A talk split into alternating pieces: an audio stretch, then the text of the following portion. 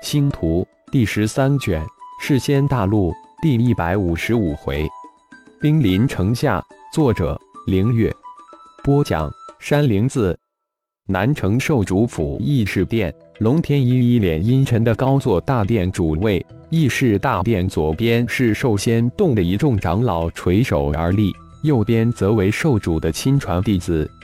看着长老及亲传弟子皆已到场。龙天一双目神光一闪，对大弟子龙华吩咐道：“龙华，将探听到的魔君情况说说。”是。大弟子龙华连忙站了出来，扫了一眼左边的一众长老，这才开口道：“魔君占领南极城后，在师尊的命令之下，我们已经主动放弃南极城周边的二个三级城，将受仙洞的门人弟子都撤回了南城。”魔军两次偷袭兽仙洞门人弟子，伤亡三十多万，失踪七十多万。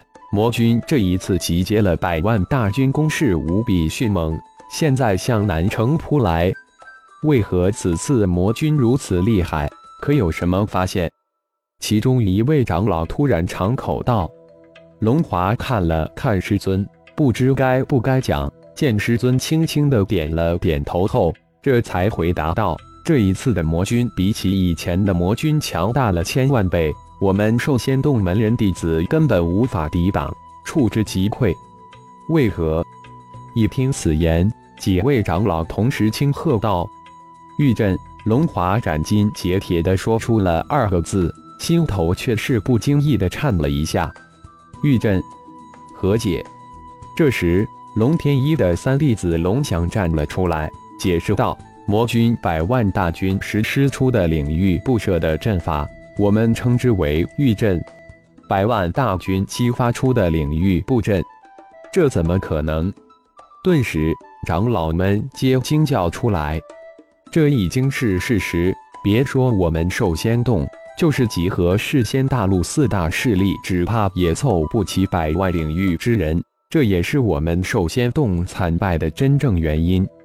龙天一沉声说道：“受主必须向仙道盟、赤贤盟、妖仙山发出紧急求助令，否则我们难成不保。”大长老站了出来，急切地说道：“已经发出了，但却未见三大势力任何回音。”大弟子龙华开口道：“现在只怕其他三大势力援军到达之时，也是我们寿仙洞灭亡之日。”因此，我才召集大家来紧急商议对策。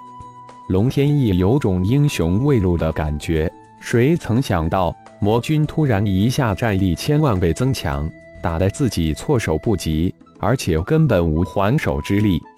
如果真如刚才所说，魔军百万大军能形成御阵，我们最好的办法就是撤出南域，将南域让出，再将战火引到其他三域。到时不怕其他三域不竭尽全力，只有汇合了四域之力，才能抵抗住魔军。三长老站了出来，献策道：“问题是现在撤，只怕也来不及了。”龙天一突然一声苦笑。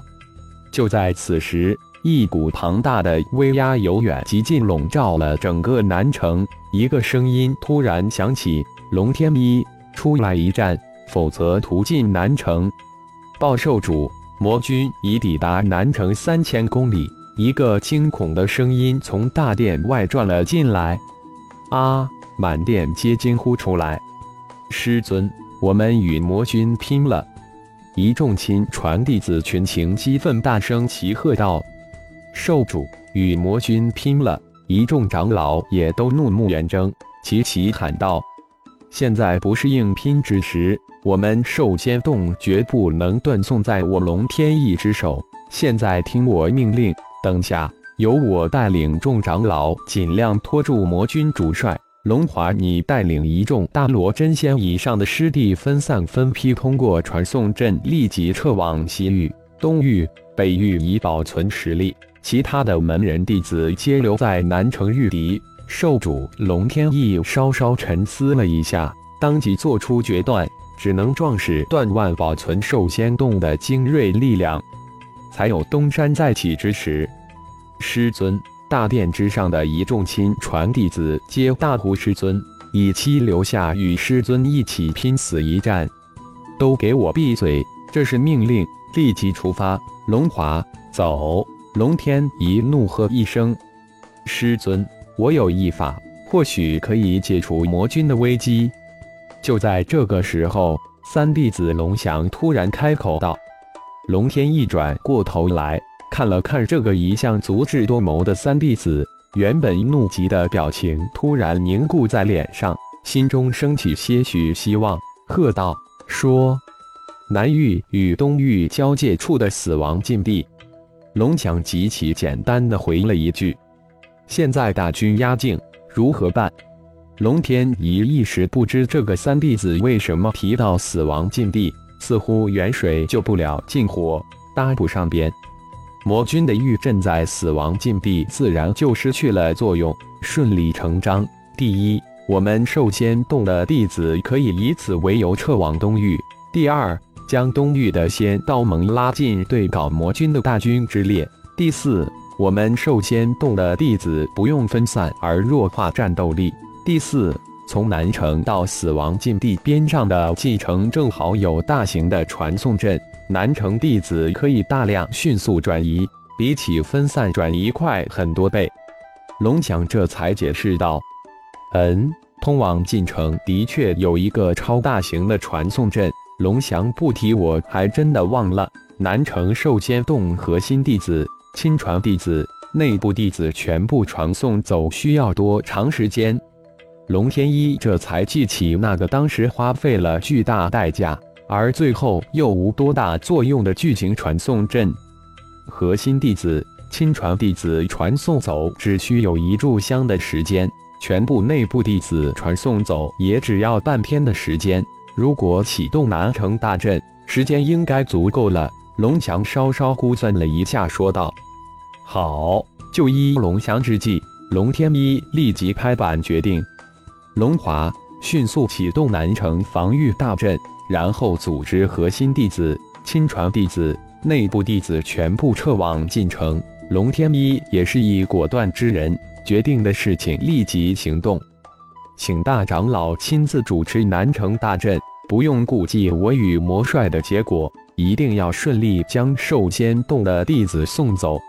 龙天一这才转过头来与大长老说道：“请受主放心。”长老团誓死与南城大阵共存亡。寿仙洞大长老一脸的决然，这是寿仙洞生死存亡的危急时刻，寿主都动了拼死之心，自己这个大长老自然要有舍身之心。